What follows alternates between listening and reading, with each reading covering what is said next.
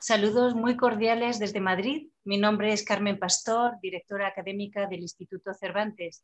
Les doy la bienvenida a la quinta conferencia del ciclo dedicado a hispanistas de Asia-Pacífico, organizado en colaboración por Casa Asia y el Instituto Cervantes.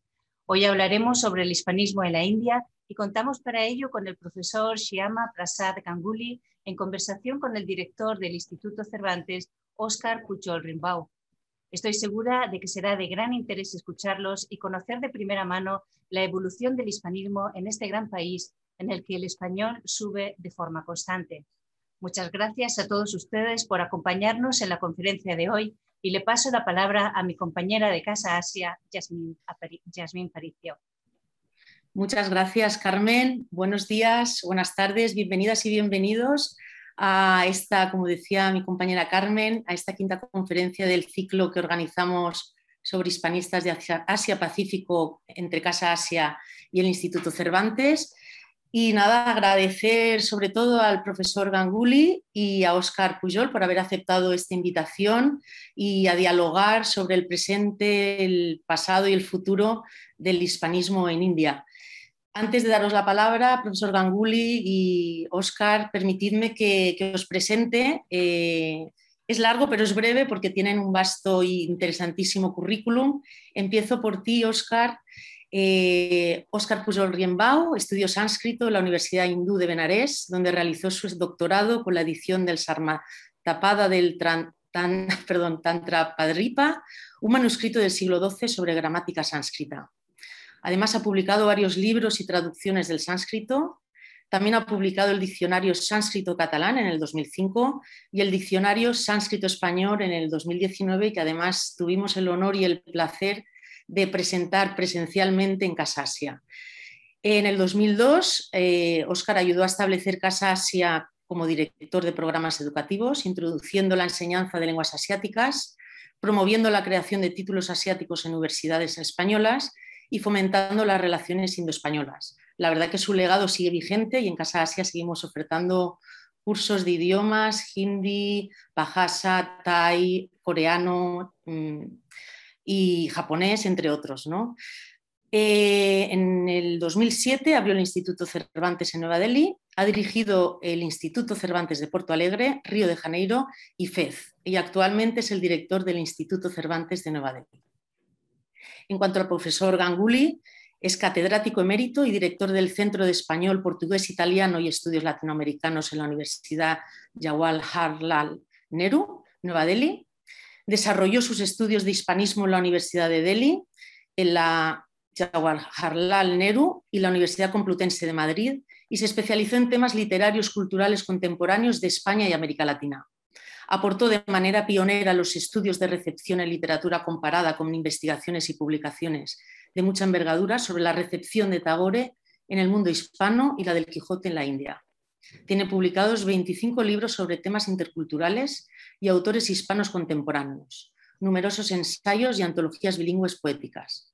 Bueno, pues con estos dos currículums tan interesantes eh, vamos a poder disfrutar de un diálogo entre el profesor Ganguly y, Oscar Pujol sobre el hispanismo en India. Muchas gracias y os paso la palabra cuando queráis. Gracias. Muchas gracias, Yasmín. Buenas tardes desde la India y buenos días en España.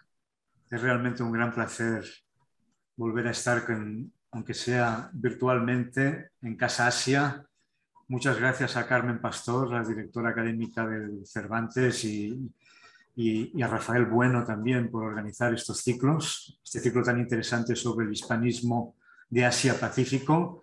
Y muy contento de que hoy le toque el turno a la India, ¿no? ese gran continente dentro de Asia. Em, es un honor y realmente un privilegio poder estar aquí con el profesor Ganguly, maestro de maestros, y, con el que me une una larga amistad y la verdad poder, poder hacer esta entrevista es una gran, es una gran oportunidad y espero que sea, sea muy fructífera para, para todos. ¿no? A mí me gustaría simplemente empezar quizás señalando, dar unas cuantas pinceladas muy rápidas sobre el español en la India, en el sentido es que todos sabemos que por motivos conocidos, pues la presencia del español la presencia histórica del español en la India ha sido limitada porque por su influencia colonial ha sido un país bajo la angloesfera y, ha privilegiado el inglés hasta el extremo de considerarlo no como una lengua extranjera, sino como una lengua india. ¿no? Y la presencia colonial francesa y portuguesa también introdujo sus respectivas lenguas en el subcontinente indio, cosa que no sucedió con el español. Pero permitidme empezar con una pequeña anécdota porque la primera noticia que tenemos de la presencia del español en la India, seguramente, que yo sepa, proviene de Os Lusiadas, donde se afirma que la expedición de Vasco de Gama a su llegada a Calicut en 1498 encontró un magrebí llamado Monzaide que se dirigió a ellos en lengua hispana. Camoes narra la alegría que sintieron los expedicionarios al oír hablar la clara lengua de Castilla. Esto lo encontramos, como digo, en los Lusiadas. ¿no? Y Vasco de Gama pues, fue saludado en español a su llegada a la India. Y la anécdota, de ser verdad, que esperemos que refleje, refleje una realidad, no deja de ser paradójica, ya que tras la estela de la ruta abierta por Vasco de Gama, habrían de llegar no pocos españoles al subcontinente indio, especialmente jesuitas pero que escribirían preferentemente en latín y en portugués y no en castellano. No es, sin duda alguna, arriesgado afirmar que en los últimos 30 años el español ha pasado de ser una lengua que era conocida solo en el ámbito del hispanismo indio y cultivada en algunas universidades indias, como nos explicará el profesor Ganguly, a convertirse en la actualidad en una de las lenguas favoritas del estudiante indio la tercera lengua extranjera más demandada, solo por detrás del francés y el alemán. Y me gustaría señalar que se trata de un logro singular, más si tenemos en cuenta, como ya hemos afirmado, que la India no ha sido tradicionalmente una zona de influencia del mundo hispánico. Y por lo tanto, la expansión del español en India constituye una incursión en un territorio ignoto, antes reservado a otras lenguas, sobre todo el inglés, pero también el francés, el portugués, el ruso, el chino, el persa, el árabe y el alemán. Quizás los diferentes motivos que han propiciado esta expansión sean, por un lado, primero la apertura económica y cultural de la India en la década de los 90. Segundo, la mayor relevancia de América Latina. Después, la importancia creciente del español en los Estados Unidos. El incremento también de la acción exterior española y sin duda alguna la imagen positiva de España como un país europeo democrático y desarrollado y como un destino turístico culturalmente atractivo. Y vaya por delante, evidentemente, la gran labor que ha hecho el hispanismo indio, el auténtico pionero de la enseñanza del español en la India, mucho antes de la eclosión que, hemos visto en los últimos, especialmente en los últimos 20 años. Y como digo, la, el, hispanismo indio tiene aproximadamente unos 60 años de antigüedad, que me corrija el profesor Ganguly si me equivoco, pero quiero señalar que como este es un país muy alejado, diríamos, de la influencia hispánica, el ser hispanista en la India tiene mucho más mérito de lo que pueda ser en otros lugares de nuestro planeta. Por lo tanto, es un, es un inmenso honor tener aquí al profesor Ganguly, decir que él ha contribuido con dos artículos muy importantes, un clásico que todos hemos leído, del cual hemos aprendido mucho, que es Los estudios hispánicos en la India, que publicó en 2005, y después también las traducciones del Quijote en las lenguas indias. Por lo tanto, profesor Ganguly, nos gustaría mucho que nos explicase de los inicios del español en la India. ¿Cuál fue el primer impacto conocido de la literatura española en la India y cómo llegó el español a este, a este gran país? Bueno, bueno, ante todo, muy buenas tardes a todos y muchas gracias a Casa Asia por haberme dado esta oportunidad. Ah, bueno, esta, este diálogo, ah, ah, como he dicho antes también, hubiera podido ser al revés, es decir, yo hubiera podido entrevistar a a Oscar Pujol, que quizás conoce más que yo sobre el hispanismo en la India. es casi, casi, casi un indio que ha estado ligado con el hispanismo indio por mucho tiempo, en varias etapas, y ahora dirige el centro más grande, más conocido, más famoso y más célebre de, español en la India, que es el Instituto Cervantes. Bueno, como has, Oscar, has hablado de la prehistoria, ¿no? de, de, la presencia, alguna manera, de presencia de, del hispanismo, de algún, algunos datos hispánicos en la India, eh, pues permítame que yo también eh, mencione una o dos cosas ah, antes de, de, entrar uh, de lleno en, ah, en el tema que nos toca hoy, que es el hispanismo en últimos últimas décadas. Yo diría, pues mira, el, el, el, el primer contacto uh, importante, es decir, uh, uh, en cuanto a la presencia de un libro importante que hubiera podido ser agente de, de, una introducción al hispanismo, o por lo menos a lo español, a lo hispánico en la India hace siglos, en el, en, en el año 1780. Ahí viene el inglés, ¿no? Ah, William Jones, que para dirigir the Asiatic uh, Society of Calcutta, la Sociedad Asiática de Calcuta establecida uh, por los ingleses para estudiar eh, la cercanía de las lenguas indoeuropeas y él encontró algunos datos muy importantes sobre la semejanza y, la, y la, raíz común de, de, estas lenguas. Ese señor llevaba con él un, uh, el, el, el, libro, el primer tomo del Quijote. Eh, y, leía con su esposa para divertirse, se reían, se divertían, ¿no? Pero él estaba en contacto con los sanscritistas y con los intelectuales para discutir otros problemas lingüísticos ah, de la India y de las, de las raíces comunes.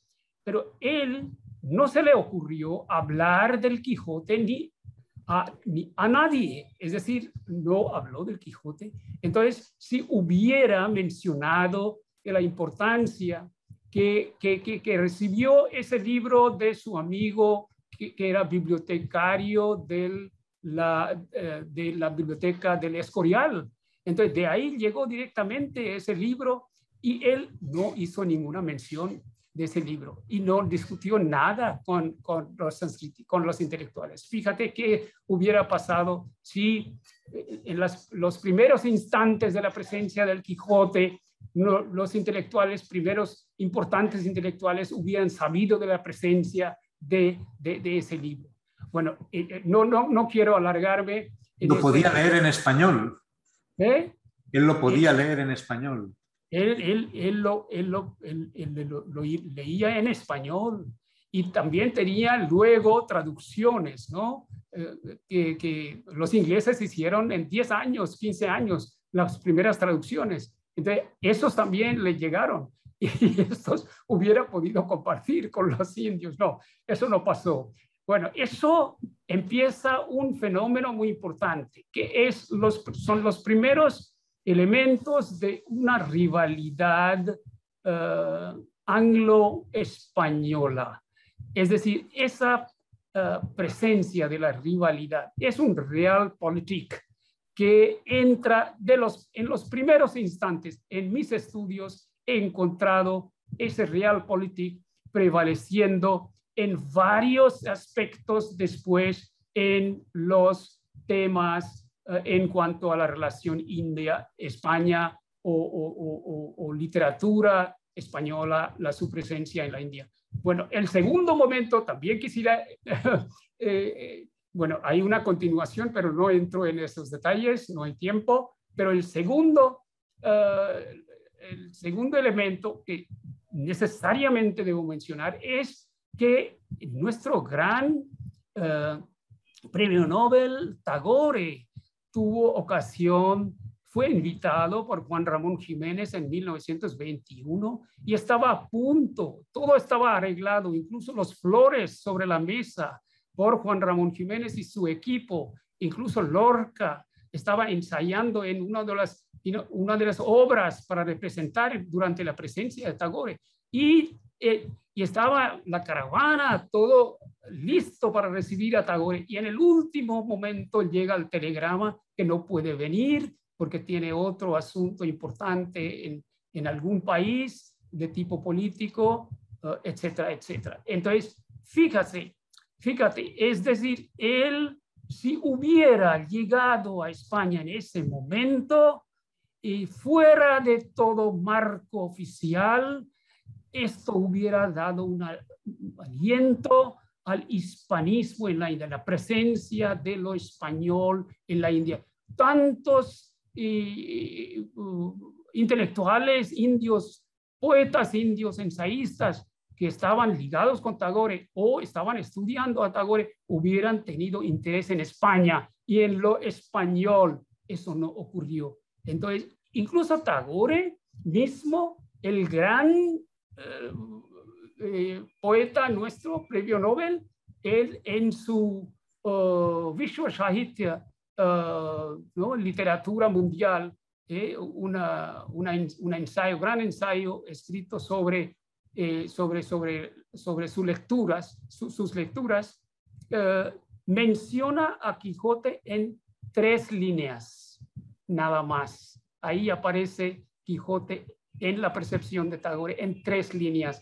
Eso es un, para nosotros, es una frustración grande que eso ocurriera. Si no, eh, hispanismo hubiera tenido una presencia no oficial, pero fuera de la oficialidad hubiera dado un empuje popular al hispanismo desde el primer momento, es decir, desde el 1921. Aunque hubo casos de pequeños contactos, ¿no? De, cartas que escribieron algunos uh, bengalíes a, los, uh, a los políticos españoles para saber de su realidad, pero eso no pasó, uh, no se sacó al flote, es decir, no, no, no pudimos percibir. Y esos dos momentos son importantes para nosotros en la prehistoria, solo quería mencionar. Ahora... Eh, Profesor, ¿podrías comentar, aunque fuese brevemente, porque creo que también lo has mencionado en tus escritos como un momento importante, la llegada del Quijote a las lenguas indias. ¿Cuándo se produjo eso y qué lenguas fueron, aunque sea una breve nota? Bueno, bueno, mira, eh, la primera traducción eh, del Quijote en las lenguas indias se realiza, las primeras traducciones se realizan en siglo XIX, eh, en 1882 y 83. Es decir, las primeras dos traducciones son una en Gujarati y otra en Bengalí. Eh, y luego, pero también he encontrado algún dato importante que habla de un, uh, un manuscrito de la traducción del Quijote en persa, en, realizada o realizado en la India antes de esa fecha. Es decir, no han puesto la fecha, pero es antes de la fecha. Es decir, sería como 1870 o 75, ¿no? Eso, eso estoy detrás de ello, no he encontrado, pero sé del dato, pero ya sabes que qué difícil es encontrar, entrar en esos archivos, ¿no? Eh, o muy, muy mm, policíacamente guardados o, muy mal guardados en la India, pues hay que entrar en eso. Y luego hay otra versión en 1900 94, que es en Urdu. Entonces son las cuatro versiones del Quijote en cuatro idiomas en la India realizados en el siglo XIX, que estoy estudiando y estoy a punto de publicar. Ojalá tuviera suficientes recursos para publicar el segundo. El primero está ya, la segunda edición del bengalí está ya publicado gracias a la Embajada eh, Española ah, en, 2000, en 2004. Y, pero el, la segunda, en, el, el, Gujarati, estoy intentando de conseguir alguna, ah, ¿no? algún apoyo para publicarlo. Ya tú lo sabes, eh, pero ya, ya veremos qué pasa. ¿no? Si dentro de mi, mi, eh, mi, mi, mi existencia en este, esta, este planeta, pues yo pueda realizar estos cuatro, estas cuatro versiones y, y aportar, ¿no? ¿Y qué más? Volviendo un poco, pues avanzando ya después de, este, de esta casi prehistoria ¿no? del hispanismo en la India, como es William Jones eh, y, la llegada del Quijote, como tú me habías dicho, llega a través de otras lenguas, ¿no? Llega a través de, y de ahí pasa a las lenguas indias, ¿no? Básicamente. Em, em, tenemos todos entendidos que el español llega a la India moderna, ya independiente, cuando el gobierno indio becó a dos estudiantes que fueron enviados a España en un programa destinado a mandar alumnos indios a los países ¿no? para aprender lenguas. Esto fue, creo, en 1956 o 58, la Escuela de Lenguas Extranjeras. Pero más allá de esto, em, em, todos sabemos también que el, más allá de esta iniciativa del Ministerio de Defensa, por motivos obviamente, obviamente de crear la nueva República India ¿no? y, de tener conocimientos de todos los países del mundo, si no me equivoco, em, el hispanismo indio empieza con la llegada de un profesor mallorquín, Antonio Vinimelis, creo que fue en el 62, mm. mm. y que él fue un poco, junto con nuestro querido y añorado profesor Susnik Dadey, también bengalí, aunque de Benarés, fueron un mm. poco los, los que pusieron la, la, la, piedra base del hispanismo indio. ¿Qué me puedes contar de esto? ¿Cómo fue tu experiencia en esos inicios? ¿Cómo tú mismo te interesaste por el español y, y cuál era esa, cómo, cómo realmente penetró el, y, y, se empezaron las primeras clases de español y luego a desarrollar departamentos, creo, en las universidades de Delhi y de Jawaharlal Nehru? Sí, mira, eh, sí, como has dicho tú, ya lo has dicho, pues eh, eh, las primeras, la primera presencia uh, de, de, de, de español, del español en la India, pero concretamente institucionalmente ocurre, aunque antes, bueno, debo señalar que ya um, no el público letrado o el público consciente políticamente en varios, varias partes de la India estaba consciente de, por ejemplo, la obra de Lorca, ¿no? pero traducciones ¿no? de, de las versiones inglesas, eh, Pablo Neruda, Ah, estos autores eh, que tuvieron ¿no? una importancia muy importante eh, entre los lectores en, varias partes de la India.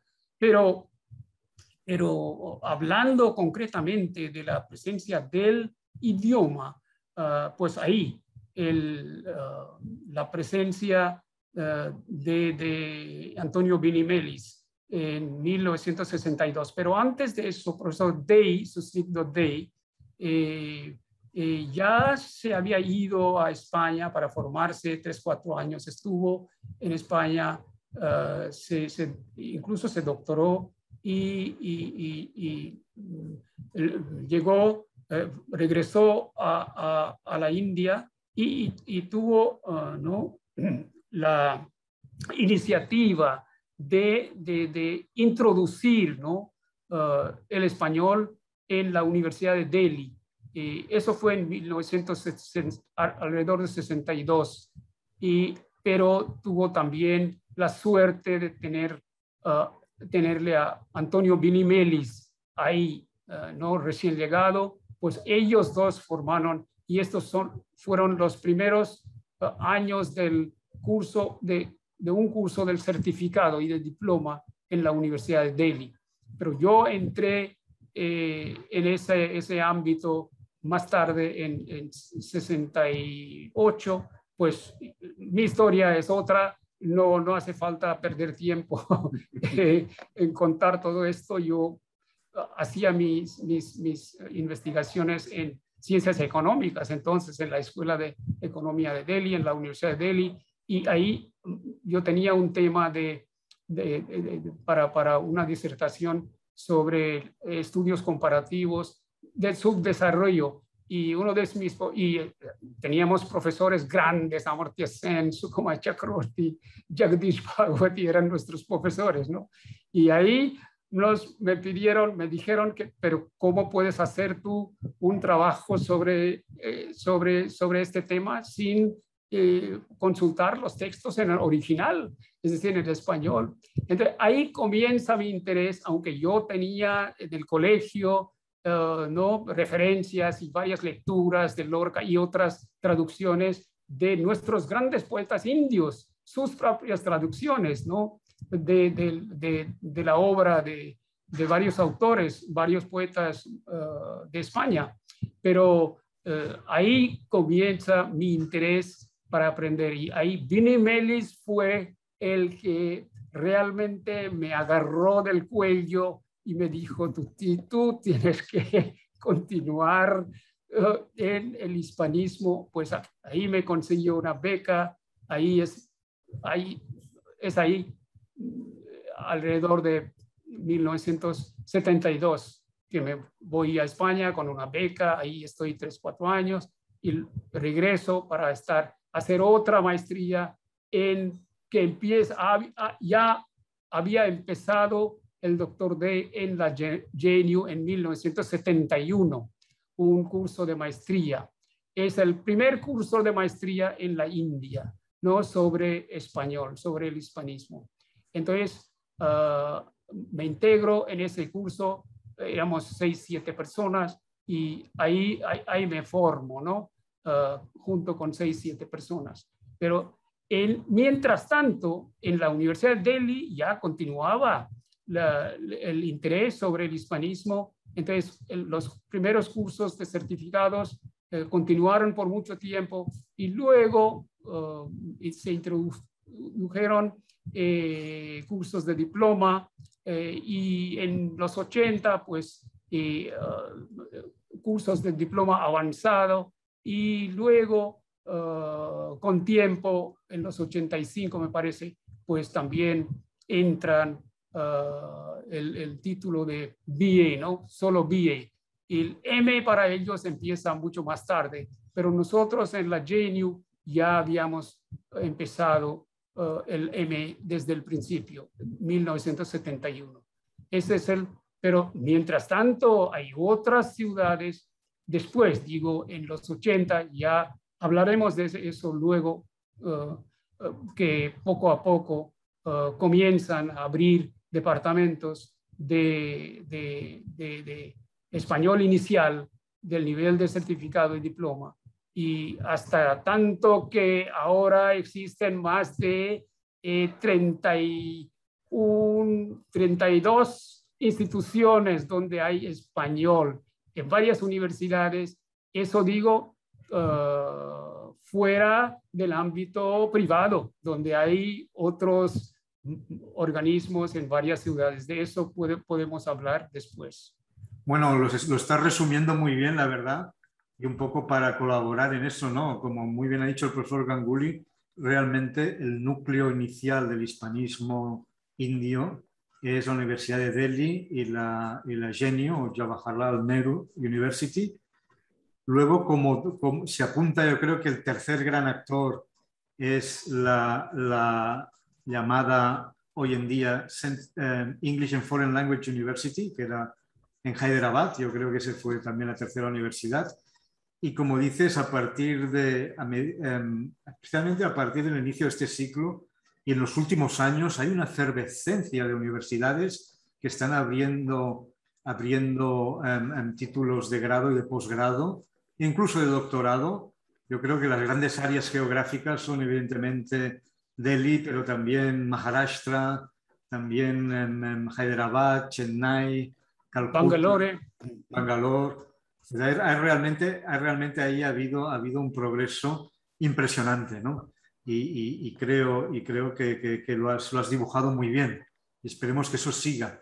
Si me permites hacer un, un, paréntesis, o más que un paréntesis, hay algo que me interesa mucho que acabas de señalar, porque es respecto a la imagen de la España en la India, que está pues, íntimamente relacionada con el, con el tema del hispanismo, ¿no? Porque tú escribiste en su día que España, que Federico García Lorca y Pablo Neruda gozaron en el siglo XX de una notable popularidad por ser símbolos de la lucha antifascista, que era la otra cara del sentimiento autóctono antiimperialista ante la larga presencia de los ingleses en el país. Y te cito literalmente, ¿no? Aunque toda esa difusión se produce, pero hay esa imagen, yo creo que había una imagen en la India de Nehru especialmente, ¿no? Y posterior, de esa imagen de la España republicana, de la España que luchaba contra, contra el antifascismo, que era muy conocida entre los ambientes cultos e intelectuales de la India, ¿no? desde el Guernica, etc. Em, aunque sea brevemente, ¿cómo ha cambiado esa imagen de España? O desde esa imagen un poco también romántica, igual de Orwell y de la guerra civil y de todo lo que pasó, ¿no? Em, em, hasta la imagen actual de una España democrática y que es un, un, país realmente europeo de pleno derecho y con un papel importante en el mundo. O sea, ¿cómo ves ese cambio de imagen de España desde que tú eras joven hasta, hasta, hasta el día de hoy? Bueno, mira, eh, eh, eh, para, para, mí los dos libros fundamentales que, que dan una idea del inicio del cambio de esa imagen son un libro que escribió Adelardo Fernández Arias, un periodista español, pero ubicado en Argentina eh, en el periódico Crítica, que visitó la India, tuvo mucha dificultad, los ingleses no le permitían, pero consiguió por fin ¿no? visitar la India y escribió y, visitó varias, varios lugares, eh, encontró eh, y se entrevistó con varios líderes y escribió un libro que La India en llamas, la India que Gandhi despertó, ¿no? Entonces, ahí eh, bueno, en, mi lectura veo en ese libro, por supuesto, hay eh, esa proyección de la imagen de esa India, ¿no? Despertándose ante, ante el poder británico, pero también que, que, hay esa presencia de, de, la, del conflicto entre España e Inglaterra, ¿no? De que eh, España pudiera eh, hablar al mundo de los excesos que comete eh, Gran Bretaña sobre la India. Ese, ese, ese, intento de proyectar en ese libro. Pero eh, me lanzo al el año 1983, donde visita un periodista muy conocido español Manuel Leguineche, y él eh, escribe un libro sobre la India de los 80 y ahí ve una India eh, independiente eh, y quiere encontrar ¿no? Mm, la pervivencia de Gandhi, pero no encuentra, la India ha cambiado. y él escribe un libro y, su, título es, es La destrucción de Gandhi ese título con ese I proyecta la imagen. Entonces, es una, es, es, es, una, es una proyección de aquella India eh, en una situación de cambios, luchas políticas internas eh, entre los partidos, los líderes, etcétera, etcétera. Pero yo te diría que, mira, eh, a pesar de, de la experiencia, mala experiencia del, del, régimen español ante la pérdida de Goa, uh, que estaba bajo el dominio de los portugueses y que España apoyaba a los portugueses, ¿no? de que mantuvieran a Goa bajo su dominio, pero Nehru ya pudo expulsar con una invasión militar. Entonces, e, España tuvo una actitud muy en contra de la India. Pero, mira, el, eh, en mi estudio, dice estudio sobre la recepción de Nehru, en España, en los periódicos de aquel tiempo, verás, he visto la presencia de una, eh, de una India entre, eh, eh, entre los periodistas españoles. Hay un intento de proyectar una imagen equilibrado, es decir, no contra España o contra la India, sino bastante equilibrado. No, entonces hay ese deseo de conocer la India. Es decir, lo que España no pudo conocer, entonces eh, los ah, mm, periodistas preparados, ah, eso es evidente que quieren conocer a este nuevo país.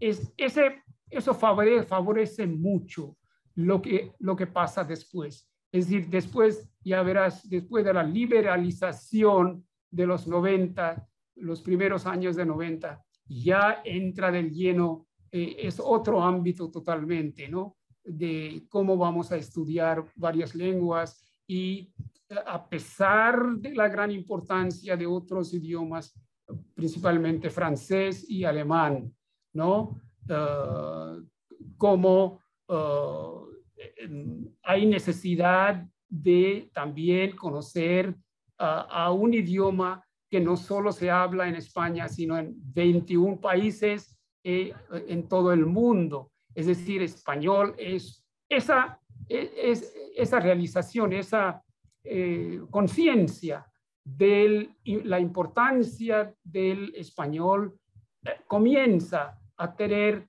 tener repercusión en, uh, en, los, en, los, en los 80, en los 90, en los años 90. Y, después de la liberalización, pues ahí eh, su, su, impacto sobre los cursos, sobre cómo vamos a estudiar, en qué manera, qué metodología, etcétera. Esto va a tener repercusión después de los primeros años de los 90 con la experiencia de la liberalización de la economía.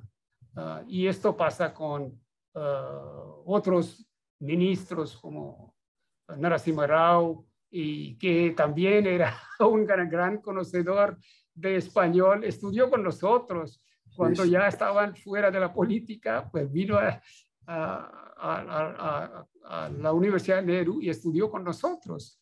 Y, y, y, tuvo, bueno, él conocía ocho o nueve idiomas, pero dio gran importancia. Nos invitó a nosotros, a los hispanistas, en su casa, entonces, eh, vino a nuestra conferencia que hicimos, etcétera, etcétera. Entonces, se ve que hay una importancia ah, que se da al, hispanismo ah, después de los, los primeros años de los 90.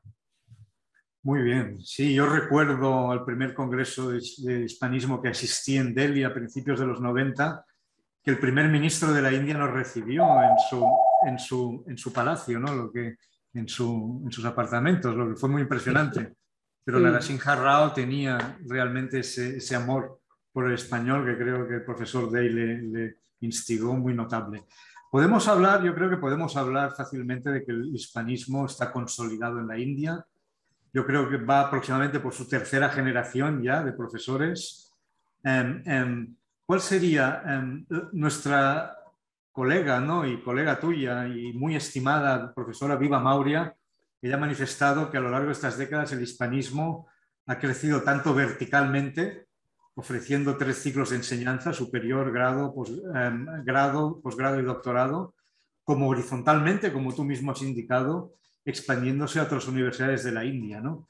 Em, em, yo te preguntaría, así a grandes rasgos, en tu opinión, ¿cuáles, son los grandes logros del hispanismo indio a lo largo, desde esos inicios ¿no? hasta, hasta ahora, hasta, hasta el año 2021? Sí, mira, el, eh, eh, hay, hay en, en, varias etapas y, en varios aspectos ah, se ve ese, ese impacto. Uh, entre, eh, primero, debido a la política, Primero, la entrada de los uh, estudiantes en las universidades tenía uh, un tanto un aspecto elitista, es decir, no mm, de familias ricas o familias bien establecidas, ¿no? Los hijos entraban, entraban en, en, estos cursos, ¿no? Pero con tiempo y con la política del gobierno se abrió la posibilidad para los otros sectores de la población, es decir, a lo que llamamos, por ejemplo, de OBC, ¿no? Other Backward Casts. Eh, entonces, eh, era posible, debido a la política de las universidades, era posible ahora que entrasen en estos cursos eh, alumnos de familias no, bueno, pobres, pero familias no muy ricas y con becas de las universidades. Entonces se expandió ¿no? el horizonte del hispanismo hacia sectores que antes no eh, entraban. ¿no? Entonces, esa conciencia, esa presencia de, del, del hispanismo, esa entrada del hispanismo, expansión del hispanismo, hacia más sectores. Eso ocurre ¿no? Eh, con, con esas políticas de las universidades. Además, eh, claro, eh, en una universidad como nuestra, desde el principio, Nehru ya dice que pues, esa universidad existe para conocer a, los, a, los, a las otras culturas. Y entre esas otras, otras culturas, español es, es, es muy importante. Antes, ¿qué, qué, lenguas tenían la primacía? Eh, francés y alemán.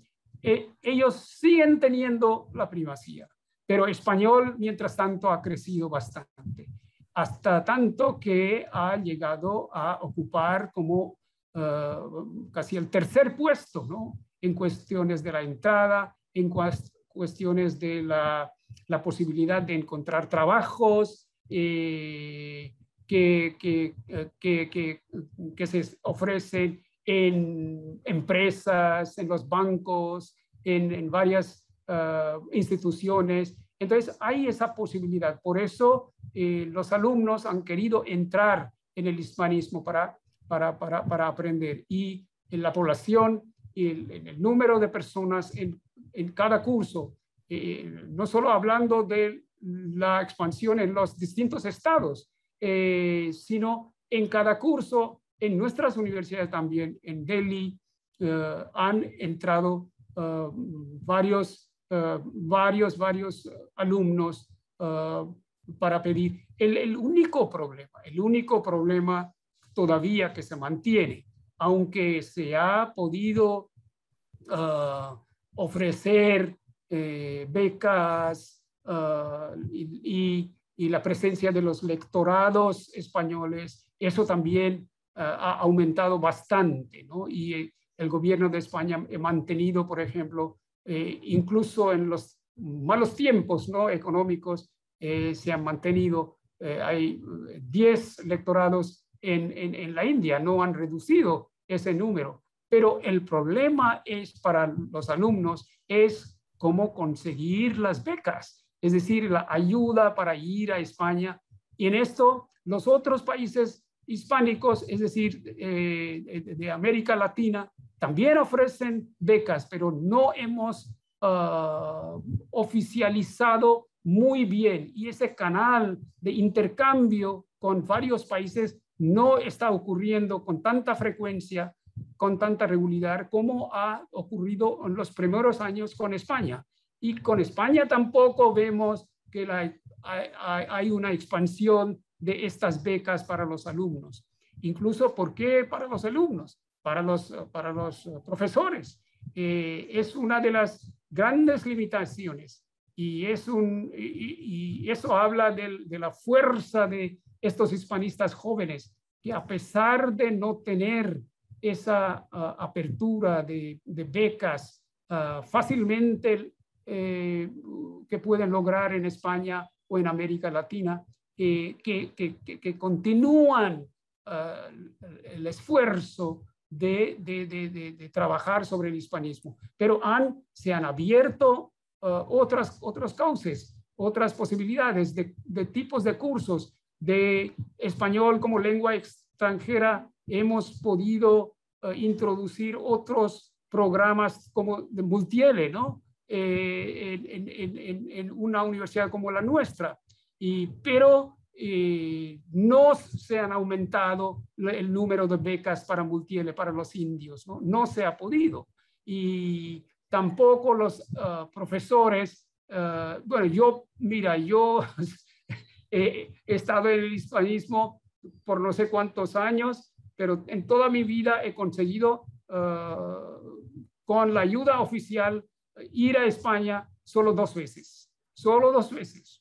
Eh, y, otras dos veces me negaron eh, porque no había fondos. Bueno, esas cosas, eh, hay que pensar en eso, de que, de que haya más Ah, más posibilidad, posibilidades de, apoyar a los jóvenes hispanistas que están ah, haciendo ese esfuerzo y además con, con mucha dedicación. Si no, no hubieran podido ah, expandir y ocupar tantos puestos en tantas instituciones en la India. Más de 30 instituciones oficiales existen, además de las instituciones privadas Amity University, know, uh, Jindal Global, uh, Bharatiya Vidya Bhavan, no sé cuántas uh, instituciones privadas hay, además de las escuelas.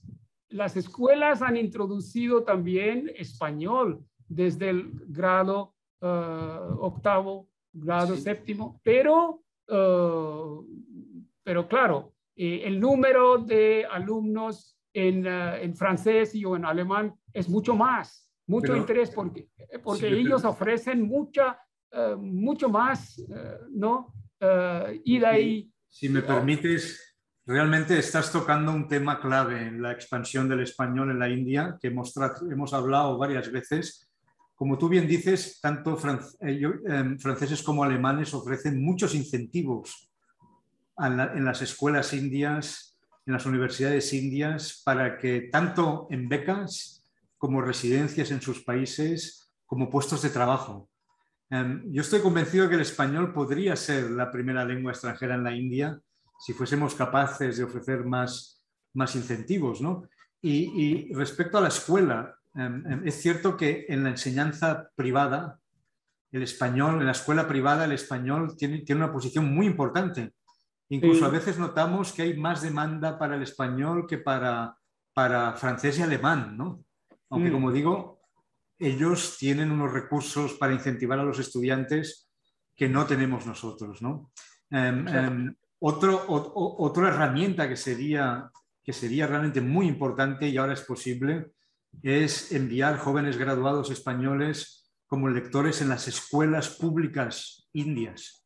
Allí hay, un gran, hay, hay, hay una gran oportunidad porque hay una gran demanda. Yo lo, que siento desde mi posición como director del Instituto Cervantes es que las escuelas nos piden profesores de español, quieren mm. aprender español desde Kerala hasta Punjab y evidentemente en Delhi, ¿no? A veces no tenemos profesores, pero que la mm. conciencia hay de que el español es una lengua incluso más importante que el francés y que el alemán pero que no a veces no incentivamos su estudio lo suficiente. ¿no? Entonces me... pero, pero ustedes han eh, organizado eh, varios eh, actos de, de, para, para, para, la, para la formación de los profesores. Sin duda alguna. Sí. Sin duda alguna. Sí, lo hacemos, lo hacemos, sí. Pero necesitamos más, más incentivos para el estudiante, ¿no? más becas y esa posibilidad de viajar a España o a países latinoamericanos. Bueno, en cierta manera has contestado la siguiente pregunta al decir las carencias ¿no? que, tenía el hispanismo, pues has, resumido un poco logros y carencias en una sola respuesta. Pero a mí me gustaría ahora em, tocar un tema rápidamente porque el tiempo vuela y, no deberíamos excedernos. Em, volvamos al hispanismo concretamente. ¿no?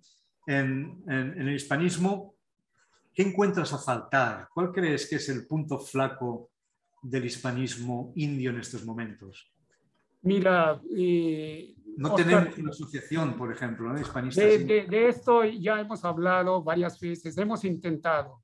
en la India, pues cada uno nosotros, de nosotros eh, trabajamos eh, lamentablemente por nuestra cuenta. Es decir, no hay una, una, un sentido de, de, de, de colaboración en el, en el sentido verdadero de la palabra, si no hubiéramos podido tener eh, una asociación de hispanistas en la India. No hemos podido formar una asociación. ¿Y qué podemos hacer desde el Cervantes y la Embajada de España para favorecer esa, esa, esa, vertebración del hispanismo indio, que creo que sería muy útil para todos. Y bueno, eh, agrupar a eh,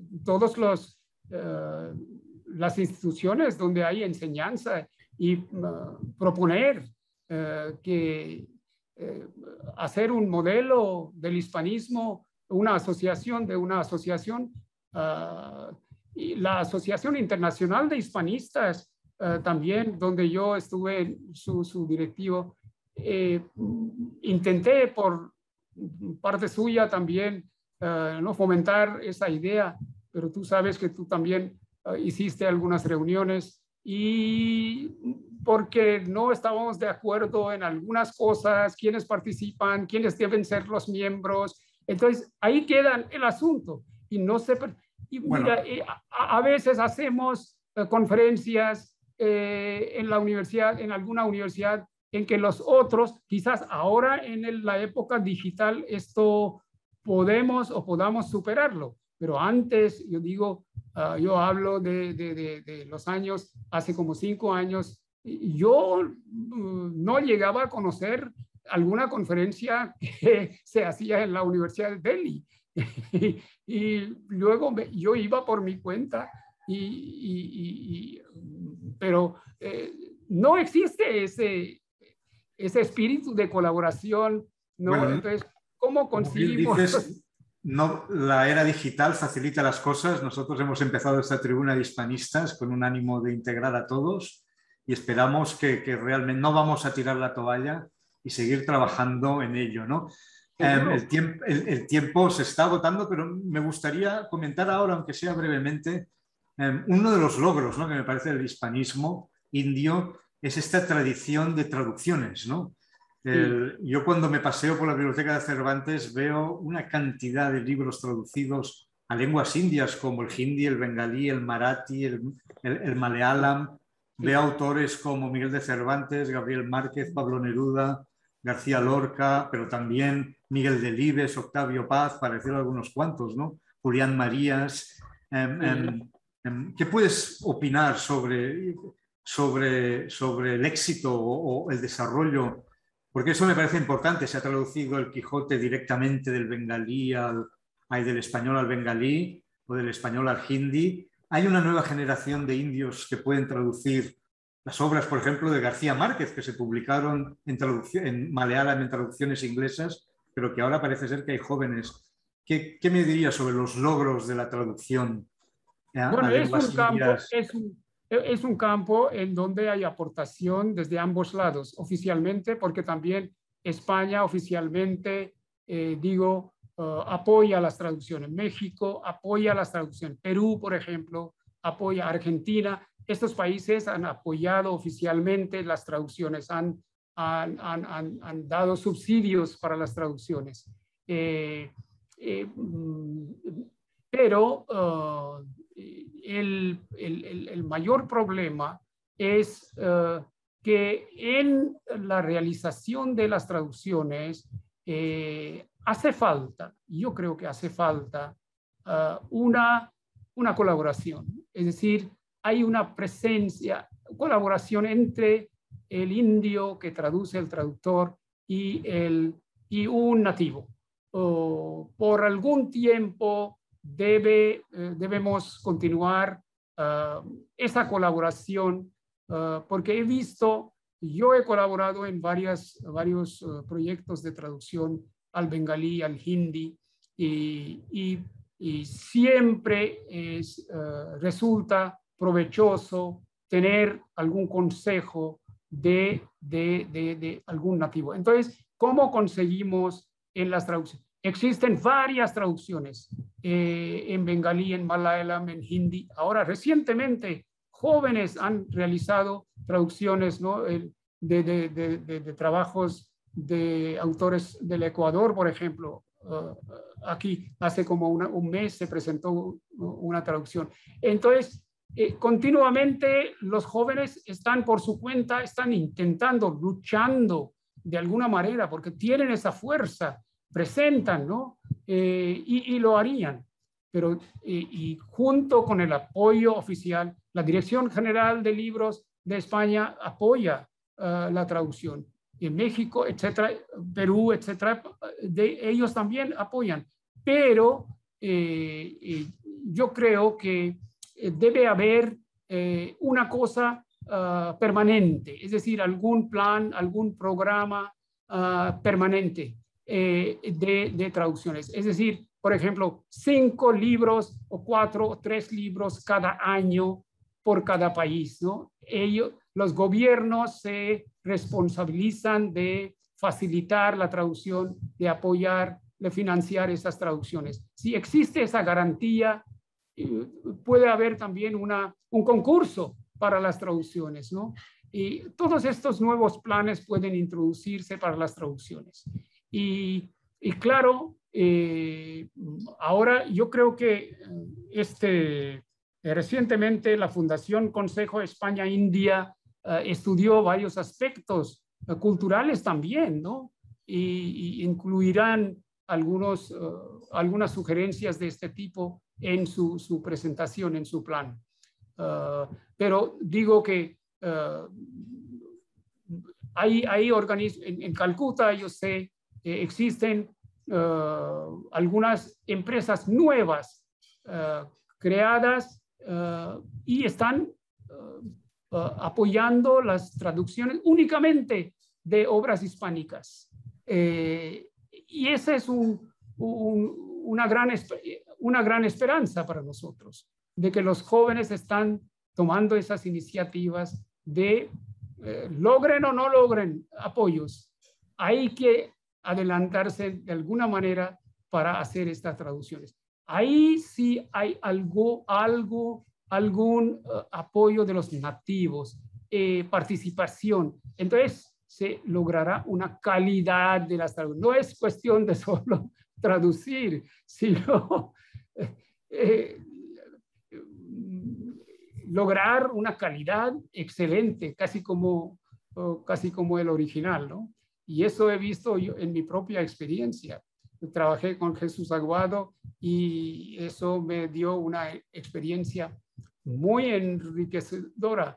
Y así mismo eh, he dicho, eh, he sugerido a varios amigos colegas jóvenes eh, que trabajen con, con, con, con, los españoles, con los mexicanos, con los argentinos, peruanos, eh, y colaboren eh, en las traducciones para asegurar la calidad, no, solo, no la cantidad, sino la calidad. Y esto es lo importante para mí, ¿no? Muy bien. Muchas gracias, profesor Ganguli. Muchas gracias, Oscar. La verdad que ha sido un diálogo eh, muy interesante. Eh, lo hemos disfrutado, ha sido un placer escucharos porque habéis hecho un recorrido eh, en el que habéis mantenido la atención. Nos quedaría, bueno, yo personalmente y seguro que el resto de, personas que están escuchando se quedarían mucho más porque el tema da para mucho. Eh, han aparecido Antoni Minimelis, Lorca, Pablo Neruda, Leguineche, Cervantes Tagore, Gabriel García Márquez, en fin. Después habéis, me parece además, además de interesante, me ha parecido práctico porque habéis también mencionado cuáles son los retos, qué, es lo que se podría hacer, ¿no? Y entonces este, este diálogo tiene una continuidad. Eh, lo único que nos ha faltado, lo único que nos ha faltado es hablar de esa, eh, la presencia del, de la metodología de enseñanza. método directo. No, no, no se ha dado. bueno, podremos quizás en un futuro pues abordar esta temática, que también es muy interesante. Y, bueno, eh, a mí sí que me gustaría eh, dar la palabra mm, indirecta a las personas que han estado escuchando aquí con nosotros hay algunas preguntas, no sé si, queréis que, os las traslade.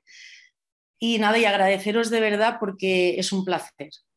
Eh, vamos a ir por orden. Tenemos a, Germanita del Instituto Cervantes, eh, que comenta que qué bien oír de la apertura de estudios sobre hispanismo en las universidades. Su pregunta es, fuera del ámbito académico, ¿qué aspectos de las culturas hispánicas son más conocidos en la India?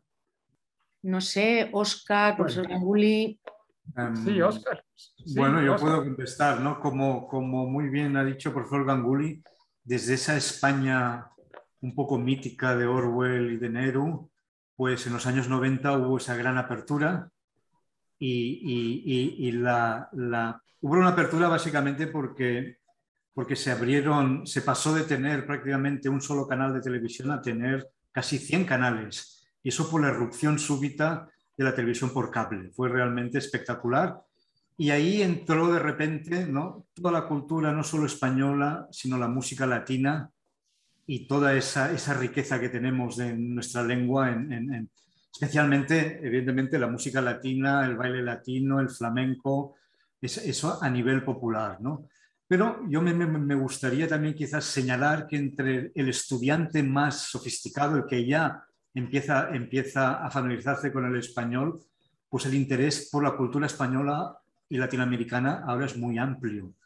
Va desde Picasso, Dalí, el Museo del Prado, por ejemplo, hasta la afición por el flamenco, bailes, música latina en general, pero también por el rico patrimonio de la cultura española, ¿no? las catedrales góticas, los castillos medievales, el legado romano y musulmán, la obra de arquitectos como Gaudí atraen mucho la curiosidad del viajero indio, ¿no? Pensemos que España se ha convertido en un destino turístico para los indios, estudien o no estudien español. Esto a raíz de una película mítica que hubo en, 2011, ¿no? Solo se vive una vez, y que, y que realmente mostraba un viaje iniciático hacia España, ¿no? Por lo tanto, tenemos un poco esta doble también, como pasa en Japón y en otros países asiáticos, el deporte español es un gran embajador de nuestra cultura a nivel popular, ¿no? el fútbol especialmente, ¿no? pero también el tenis, también Rafa Nadal es un, es un gran personaje aquí en la India. ¿no? Yo recuerdo la final de fútbol del 2010 aquí en el Cervantes de Nueva Delhi que pudimos pasar y fue realmente una explosión. La gente casi saltaba las vallas para entrar a ver el partido y celebrar ese título mundial. ¿no? Por lo tanto, esa es otra parte de la cultura. Pero como digo, hay dos aspectos. El aspecto más popular, del indio que no necesariamente está expuesto a la enseñanza del español, y el aspecto, como digo, más especializado, más interesado tanto en el arte español como en su literatura, de aquel que ya estudia, estudia el español, sea en la universidad, obviamente, pero también como, como, como lengua L. ¿no? En todo caso, sí que puedo decir, lo sé por experiencia, que de, de tener una imagen muy nebulosa de lo que era España en la India en los años 90, hemos pasado a ser una presencia, o sea, que tienen una idea ahora de que existimos y que tenemos una cultura muy vibrante. Y eso es un cambio increíble para los que hemos vivido en la India muchos años y, en donde eran prácticamente desconocidos, ¿no? Recientemente, y para terminar, decir el gran éxito, el gran éxito de las series españolas, especialmente La Casa de Papel, figura entre una, quizás la, la, la serie más popular, entre las top 10 durante más de, de, 100 semanas en la India, esas juntos con Élite y un, gran número de series españolas que algunos ven en español, otros no. Eso también, también contribuye a nuestra popularidad, ¿no? Pero bueno, para resumir, hemos pasado, incluso más que eh, de ser una nación, yo me acuerdo cuando vivía en Benares que mucha gente no sabía ni dónde estábamos.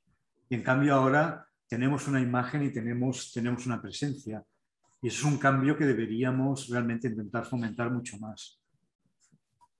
Muchas gracias, Oscar. No sé si, profesor Ganguli, quieres añadir algo. Está bien, está bien, estoy de acuerdo, total, totalmente de acuerdo con él. Sí.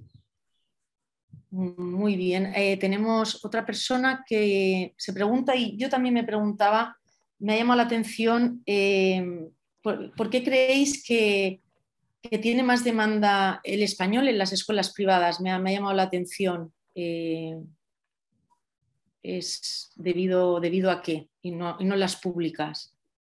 Si he entendido bien. Sí. No sé si quieres contestar tú o contesto yo, como, como tú quieras. No, si quieres, si quieres bueno. adelante, adelante, sí. Bueno, hay, hay, en relación, hay otra pregunta que dice si hay oportunidades de enseñar español en colegios públicos en la India. Así agrupamos las dos. Resumir muy rápido, sí, ¿no? En primer lugar, em, em, la escuela privada india es una escuela de gran calidad, es una escuela, una escuela que... Y entonces, pues, eh, a ver, ha habido una, escasez de, profesores españoles, fueron los primeros porque se daban cuenta de que había una demanda, pero simplemente, y voy, voy, a, ser muy... Primero, ha habido realmente una falta de interés en el, sistema educativo indio público por la introducción de lenguas extranjeras en la enseñanza pública.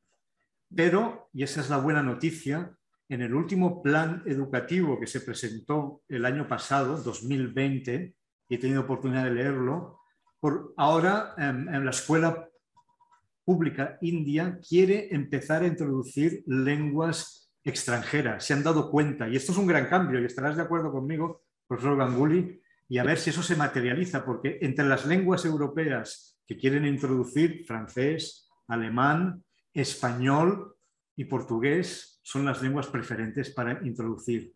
Y, es por esto que ahora estamos ante una nueva oportunidad. Antes era difícil, porque el sistema de tres lenguas no favorecía, porque ellos tienen que aprender, es, un país con más de veintipico lenguas oficiales, tienen el inglés, considerado como lengua india también, tienen su lengua nativa del estado en que están, tienen también el hindi para aquellos que no hablan hindi o otras lenguas indias para la integración nacional para aquellos em, em, de habla hindi tienen que aprender otras lenguas indias y por lo tanto el sistema de las tres lenguas era un poco un obstáculo en la enseñanza eh, pública. Ahora, con este cambio de plan educativo, hay una oportunidad.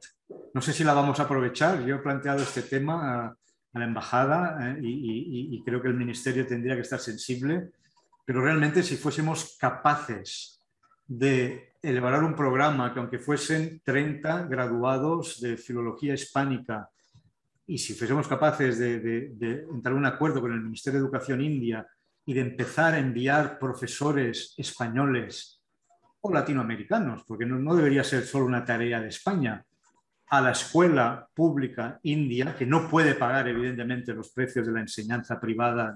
Entonces, tendríamos un cambio realmente em, em, cuantitativo y cualitativo en la penetración del español en, la escuela pública india. ¿no? Y creo que eso es posible ahora. Igual no era posible hace tres o cuatro años, pero ahora con el cambio de plan educativo hay una ventana de oportunidades ahí que deberíamos aprovechar muchas gracias, Oscar, por compartir esta buena noticia. No sé si, profesor Gamboni.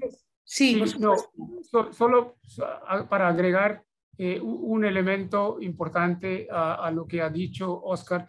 Es decir, hay planes, se han realizado ya, están en marcha ya planes del gobierno y de algunas universidades que son eh, universidades a distancia, es decir, eh, cursos para, para todos, es decir, sin eh, tener algún título, ¿no? Como para entrar, ¿no? Eh, se puede, cualquier persona puede entrar en estas, estos cursos de Open Universities, ¿no? Por ejemplo, de IGNU, por ejemplo, ¿no? Hay, hay posibilidades de entrar. Entonces, esas esos cursos a distancia, pues un poco compensan el problema de la logística para estas zonas ah, un poco ah, no, no, que no son ciudades, donde los alumnos no pueden ¿no? acceder eh, a, los, a, los, sistemas educativos ah, de, lenguas extranjeras. Además, el Ministerio de Educación también hace algunos años empezó un programa de, que se llama e-Patshala, es decir, eh, escuela online. Es decir, eh, y dieron comienzo a un programa ah, en todos los cursos, no solo español, sino para en, química, en física, en, en, otros aspectos, pero también que incluía español, ¿no? Eh, programas uh, masivas, cursos ah, que se llama MOOC, por ejemplo, open courses, cursos abiertos para todos. Cualquier persona puede.